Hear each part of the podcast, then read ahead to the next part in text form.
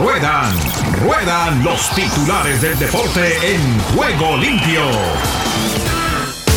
Copa América Argentina elimina a Colombia en penales y espera a Brasil. En Eurocopa Italia deja tendida a España y es el primer finalista del certamen. Lo de Messi es un lío. Ex compañero de José Juan Macías lo califica de inmaduro y soberbio. Ronaldinho, Pogba, Dybala y Matuidi se reúnen en un nightclub de Miami. La prioridad de Uriel Antuna está en Europa y no con las Chivas. Los Son de Phoenix se llevan la primera victoria en el gran o en la gran final de la NBA. ¿Qué necesita el Inter de Miami para mejorar su rendimiento en la Major League Soccer? Tu cárcel, Mbappé. ¿Podrá Inglaterra detener a la resiliente de Dinamarca o habrá otro capítulo en esta inspiradora historia? Es la pregunta que se hacían antes de esta confrontación. Bernardeschi, solo un loco dijo que llegaríamos a la final. Roberto Mancini se pregunta, ante Tocumpo entre algodones para la final entre los Bucks y Sons. Con esta y otras novedades, aquí estamos en este día con nuestro espacio que se emite de lunes a viernes tras la culminación del Switch que comanda y dirige el ruso Pérez, el único ruso puertorriqueño. Y entramos en materia deportiva para analizar lo que ha sido la actividad no solamente de la Eurocopa, sino también de la Copa América. Porque ya tuvimos las confrontaciones el día anterior, lo que fue el desempeño del el partido entre Italia y España, el que pudimos apreciar y donde definitivamente los italianos dejaron entrever por qué las intenciones son las de obtener, por qué no en esta oportunidad, un nuevo título y una reivindicación que necesita la escuadra de Roberto Mancini, que al final logra el triunfo a través de la definición desde los 11 metros, donde los españoles fallaron, pero que tuvieron también algunas posibilidades importantes al término del partido. Y donde se cuecen las habas, lamentablemente para unos, pero positivamente para otros, que es la definición desde los 11 metros 12 pasos, pues las cosas fueron positivas para los italianos y están en la final. Ahora esperando el rival de ingleses y daneses. Por lo visto hasta ahora, el partido está entregándole el triunfo en la extensión, o sea, en el tiempo extra a los ingleses. Dos tantos por uno, con anotaciones de King, que es el infaltable en la escuadra inglesa, dos por uno ganando el partido. Jair en el minuto 39 de autogol logró la apertura para Inglaterra. Igualaría Damskar en el minuto 30 y Harry Kane en el minuto 104 puso en ventaja a los ingleses para tenerlos 2 por 1 y con esto estar obteniendo, por qué no, su boleto para enfrentar a los italianos en la finalísima. Eso por los lados de la Eurocopa. En materia de Copa Libertadores de América, pues ya pudimos observar también un partido un tanto ríspido a lo largo del mismo, el que se tuvo ayer en tierras brasileñas, donde Colombia volvió a lo mismo. Sí, eh, estamos acostumbrados a ver un seleccionado de fútbol con unas características importantes, con un ataque explosivo, con unos eh, movimientos trascendentales, pero que a la hora de los hechos nos quedamos en lo que ya conocemos el fútbol colombiano, faltándole el centavo para el peso. Y es lo que ha quedado. Una selección argentina que, sin lugar a dudas, con Messi es una y sin Messi es otra. No sé si puede ser la oportunidad para que Messi por lo menos levante algún trofeo a lo largo de su carrera deportiva con la selección y puede ser, no va a ser nada fácil ante los brasileños, después de dejar en el camino a los colombianos.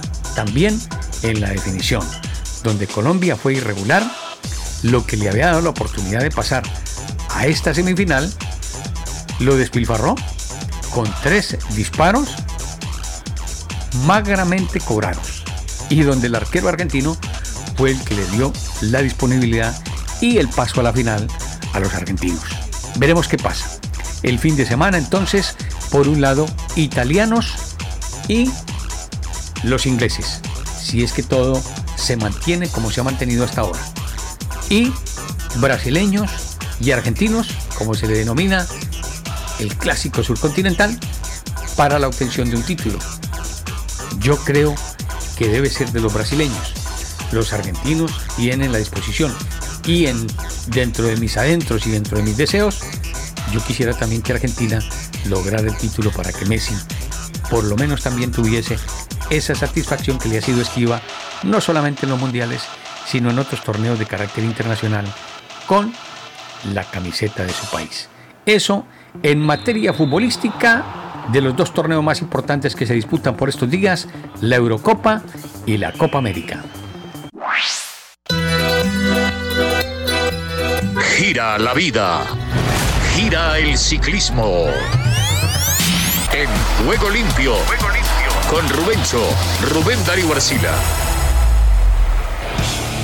¿Qué tal amigos? ¿Qué tal? Y pasamos dos veces por el Mont Ventoux. La primera vez a la Philippe montó un concierto en esa montaña que parece de otro planeta, ¿no? Un paisaje lunar, ese Monte Calvo, así lo llaman sin hacer ninguna alusión, Ricky, a nadie, a ninguno de nuestros queridos seguidores. Pero así se llama el Monte Calvo, el Mont Ventoux. Allí pasó entonces a la pero en la segunda ya estaba muerto. Se había reventado a la que integró una fuga de ocho pedalistas, no teníamos ahí ningún colombiano. Pero al final el que más inteligentemente está corriendo definitivamente es Rigoberto Urán. Yo diría que es más inteligente que Pogachar. Hoy Pogachar, por ejemplo, le salió sin necesidad de exponerse al muchacho de Dinamarca, a Vingegaard, corredor de 23 años, y el Vingegaard le cambió de ritmo, le mandó un latigazo y lo sacó de rueda. Por primera vez alguien se atreve el Ken Norton que le toca la mandíbula a Muhammad Ali, ¿no? Alguien se atreve y es este chico de Dinamarca. Eso es lo primero. Y lo segundo, que de atrás uno piensa ya haber desbaratado a Rigoberto Urán. Arrancó Pogachar, se fue con el otro. Pues no. El Rigo tomó un paso, no se desesperó. Es muy maduro, muy macizo. Se le vio y llegó y le llegó y le llegó otra vez al que no le llegaba nadie, a Pogachar el vestido de amarillo. Le puso los pies en la tierra a pesar de que parecía el paisaje como de la luna y Rigoberto sube en la escalerilla un peldaño más. Ahora es segundo en la general. Alguien dirá, ah, pero a 5.36. Sí, pero ser segundo en la general de Tour es muy grande ya. Y no se les olvide que él fue segundo como a 57 segundos de Chris Froome cuando a Frun no le ganaba nadie. Era el Superman de este planeta, el señor Rigoberto Urán, hace ya rato, han pasado algunos años, se le colocó ahí a segunditos nomás, es la diferencia más corta en la general, en la era de Frum. Ahí tenemos entonces a Rigoberto, Nairo vuelve a subir a podio, toma la camiseta de Pepas, no creo que le vaya a durar mucho, porque de atrás está Michael Booth, respirándole muy cerca al ciclista de Israel que le gustaría llevarse ese trofeo para el gran inversionista que tienen en el equipo, ya que no pueden contar con Chris Froome porque no va, no va y no va, pues si le llevan por lo menos esa camiseta. Vamos a ver si Nairo tiene cuerda. Hoy intentó irse en la famosa fuga de Alaphilippe, pero no pudo. Y la horma del paquete lo volvió a apretar al ciclista colombiano. Lo de Rigoberto es inmenso, es grandioso, con qué inteligencia, no da un pedalazo de más. Y cómo baja de bien. Cuando le tocó ir por Vingegaard se colocó al frente en ese trío fabuloso eh, con Richard Carapaz y con el propio Pogachar. Muy buena carrera la que vimos. Ganador Van Aires. Ya les vamos a dar la general, los datos, las diferencias. Esto se puso bueno, como diría el gran relator de béisbol venezolano no se vayan, Monsieur Carabalí, no se vayan, que esto se pone bueno. Gracias, Juego Limpio, aquí con Rubencho Rubén Darío de Ciclismo en Grande, el canal en YouTube. Buena suerte y buen camino.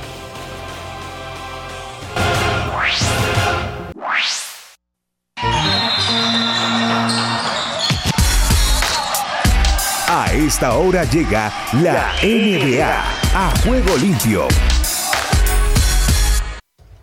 Los Phoenix Suns se pusieron en ventaja 1-0 en estas finales de la NBA gracias a un esfuerzo de equipo honestamente magistral, con seis jugadores en dobles dígitos.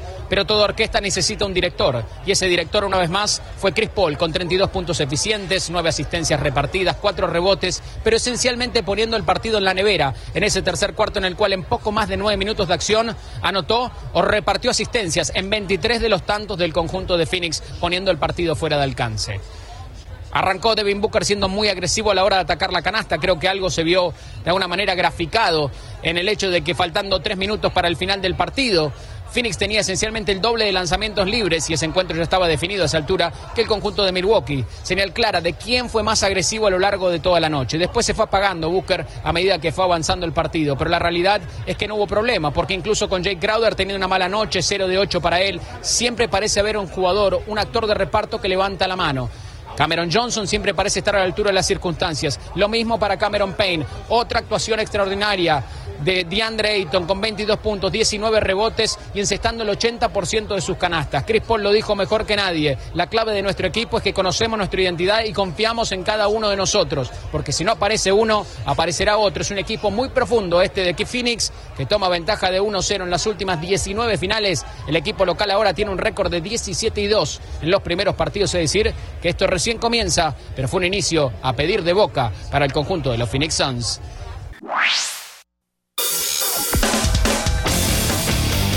Argentina Deportiva, bienvenida a Juego Limpio.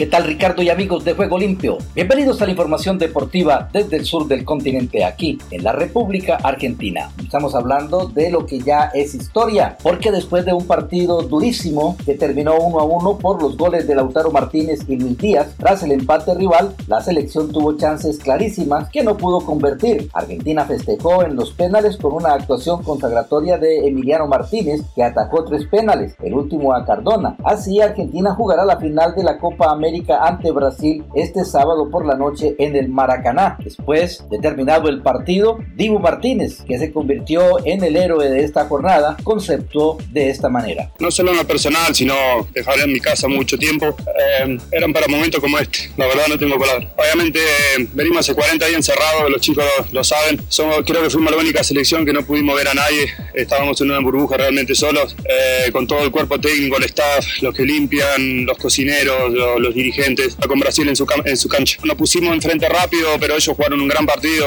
eh, metieron todo lo que podían. Colombia la verdad un buen segundo tiempo, nosotros tuvimos un par de ocasiones para, para meter 2 a 1 y liquidar el partido, nos llevaron de vuelta a los penales, que ellos son muy fuertes. Eh, y bueno, esto es cuestión de suerte, hoy me tocó ser el glorioso a mí. Pero nosotros tenemos un gran entrenador, el mejor del mundo y, y, vamos a ir a ganarla. Y hablando del equipo contrario, David Ospina, que también se lució en el arco de Colombia, habló acerca de lo que fue este encuentro para el equipo colombiano. Escuchemos. Sí, yo creo que hay que salir con la cabeza en alto. La, el equipo lo dio todo hasta el final. Creo que el esfuerzo que se hizo fue impresionante ante una gran selección como la Argentina. Y bueno, al final nos quedamos nosotros en una lotería donde la pasada nos, nos ayudó a nosotros y hoy nos quedamos Seguimos en lo que queremos nosotros. Tenemos un gran objetivo al, final que es llegar a Qatar y, bueno, todo esto que se ha hecho en esta Copa América ha sido muy valioso para, para, lo que viene. Y por último, el director técnico argentino, Leonel Scaloni, habló en la rueda de prensa acerca de lo que fue esta actuación hasta el momento del seleccionado argentino. Escuchemos a Leonel Scaloni. Bueno, creo que el ingreso de Leandro y de Ángel, como viene siendo últimamente, nos dio un poco más de, aire.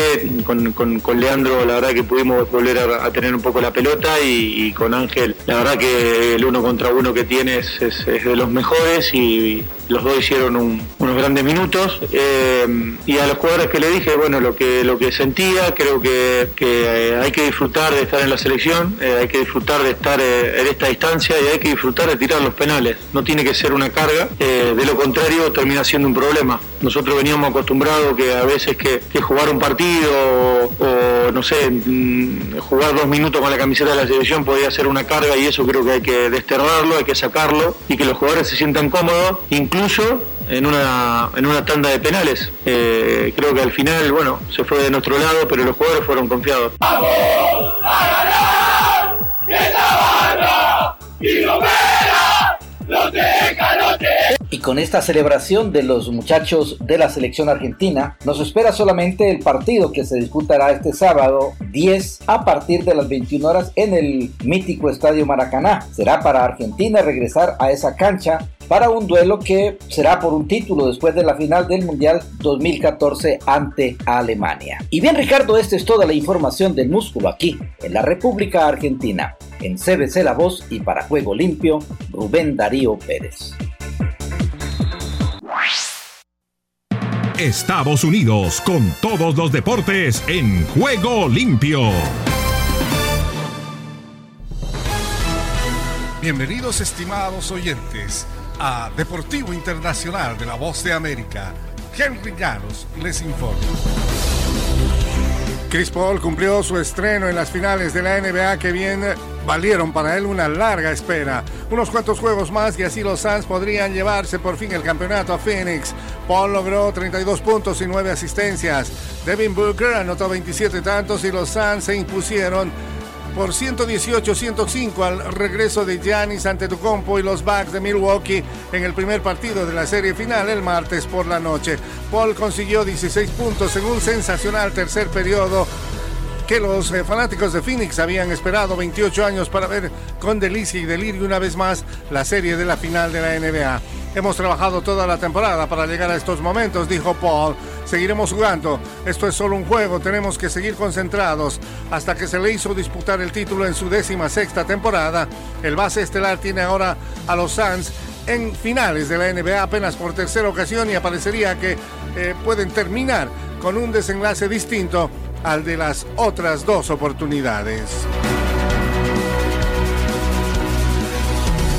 En el fútbol internacional, el arquero Emiliano Martínez fue el superhéroe del partido entre Argentina y Colombia y llevó a la Argentina a la final de la Copa América. Martínez atajó tres penales para que la albiceleste se impusiera 3-2 en la tanda que ha definido la semifinal en el estadio Manega Rincha de Brasilia tras un empate uno por uno en tiempo regular. Argentina intentará quebrar una racha de 21 años sin títulos, nada menos que ante su clásico rival y anfitrión Brasil el sábado en el mítico Maracaná del Río de Janeiro, el mismo escenario donde vivió su última frustración en una final mundialista, la de 2014 ante Alemania.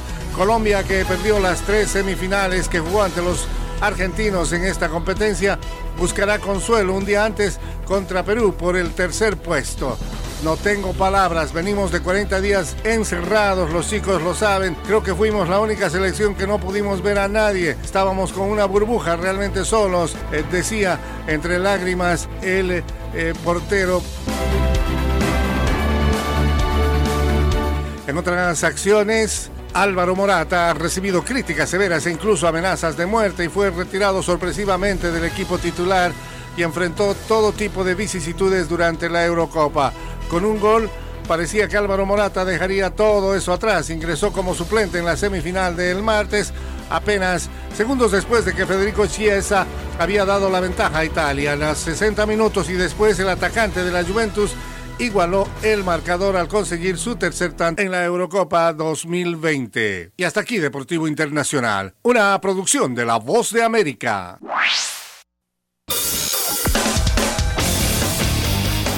El Caribe con Nicaragua en juego limpio. Béisbol. Los toros tumban al Boer en dos ocasiones. Los toros de Chontales barrieron a los indios del Boer en la continuación del campeonato nicaragüense de béisbol Germán Pomares 2021. Los chontaleños vencieron cinco carreras a uno y cuatro carreras a tres a los capitalinos. Por su parte, la costa caribe derrotó 5 por 3 a los indígenas de Matagalpa. Los partidos entre Tigres de Chinandega contra Estelí y León ante Dantos no se realizaron por lluvias. Guatemala. Guatemala respira vida deportiva en juego limpio.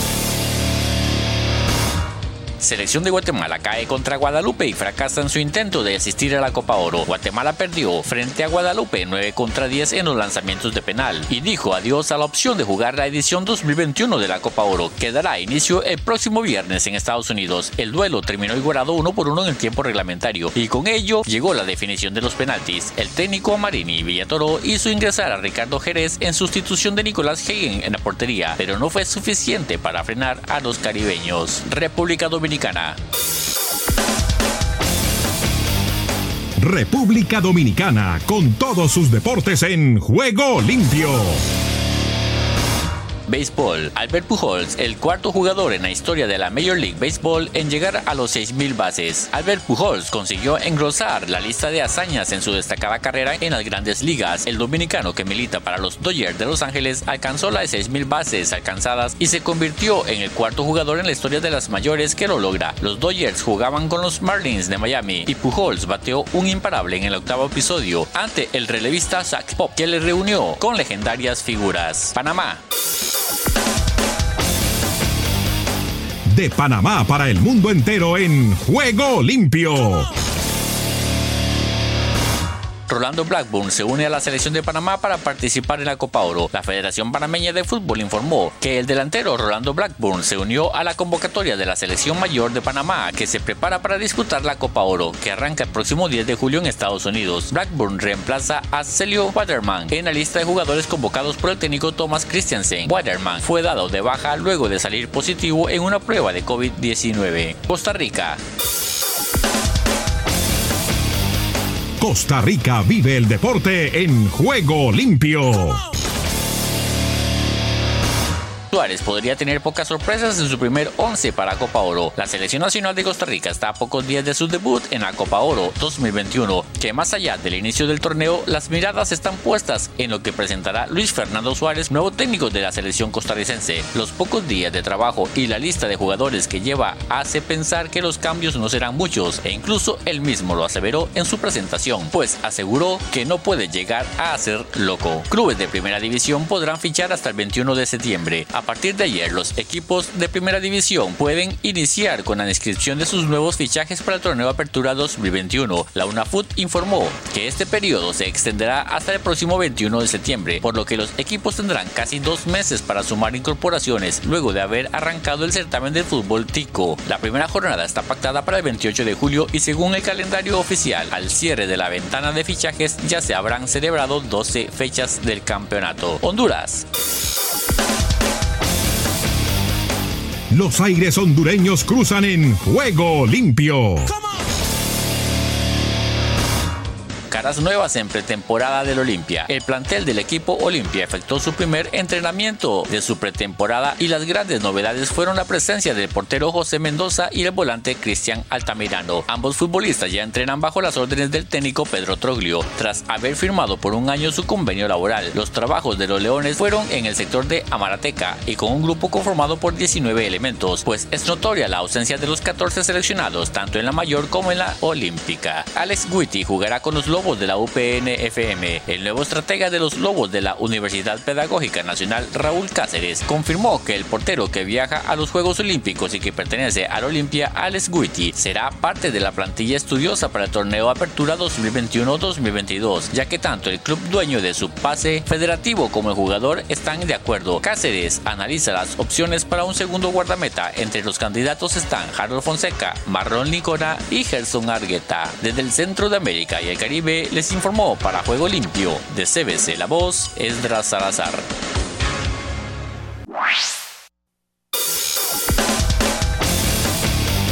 México sí se puede en Juego Limpio. que en un momento le pueden ayudar, como por ejemplo el que él es un jugador extranjero y me pasó a mí que cuando yo llegué venía a ocupar una plaza de un nacional y aquí son muy exigentes, exigen mucha profesionalidad, eh, exigen de que si le estás quitando un puesto nacional tienes que mostrar tu calidad y talento y él pues la tiene, tiene personalidad, calidad, talento y, y tiene pues que darse a valer porque si lo están contratando es por algo, si no no hubiesen traído a un jugador extranjero por llamarlo de una manera, sino se hubiesen quedado con un jugador joven español, así que eh, debe de de él tener esa determinación como lo ha estado mostrando hasta ahora y estaba viendo que su edad es una edad más temprana a la que yo vine. Eh, yo vine aquí a España con recién cumplidos 23 años y él, quiero recordar que me dijo que son 20. Entonces es una edad en la cual le dije, pues es para comerse al mundo, puedes comerte al mundo y cumple tus sueños y ojalá que se pueda hacer realidad lo que tanto anhelabas y deseabas. Y también quiero felicitar a Chivas eh, y a Mauri, y bueno, a toda la directiva, a Ricardo, a la gente que han cedido o han dado la oportunidad a que viniera cedido con opción a compra. Importante. Porque últimamente, últimamente han estado poniendo costos muy altos a la venta de jugadores mexicanos. Y ahí con ustedes, ahí en, en, ESPN he estado comentando, por favor, directivos, apoyen a los jugadores, cédanlos con opción a compra. Y cosa que agradezco a Chivas y a Mauricio que me hayan escuchado y que venga él cedido con opción a compra. Y estoy seguro que va a triunfar. Y si triunfa, el, eh, eh, Guadalajara pues va a recibir lo que deseaban de él, que es la venta definitiva. Totalmente. José Juan está en sus manos de triunfar. Solo un minuto. El amor de Dios puede ser difícil de entender porque no es como el nuestro. Tendemos a amar a aquellos cuya personalidad, modo de ser e intereses nos atraen, pero a los ojos de Dios no hay nada en nosotros que nos haga dignos de su amor. Todos somos pecadores que nos hemos rebelado contra Dios. Por misericordia y gracia, el Padre Celestial decide amarnos. Mediante el sacrificio de Cristo derramó su amor a todos aquellos que lo recibieran. Cuando ponemos nuestra confianza en el Salvador, nos convertimos en hijos amados de Dios para siempre. Nada puede separarnos de su amor, que nunca terminará ni disminuirá. Desde el momento en que una persona recibe dicho amor, vivirá para siempre bajo el manto protector de Dios. Si deseas tener esta parte del programa, escribe a juegolimpio.cbcla2.com y arriba el ánimo.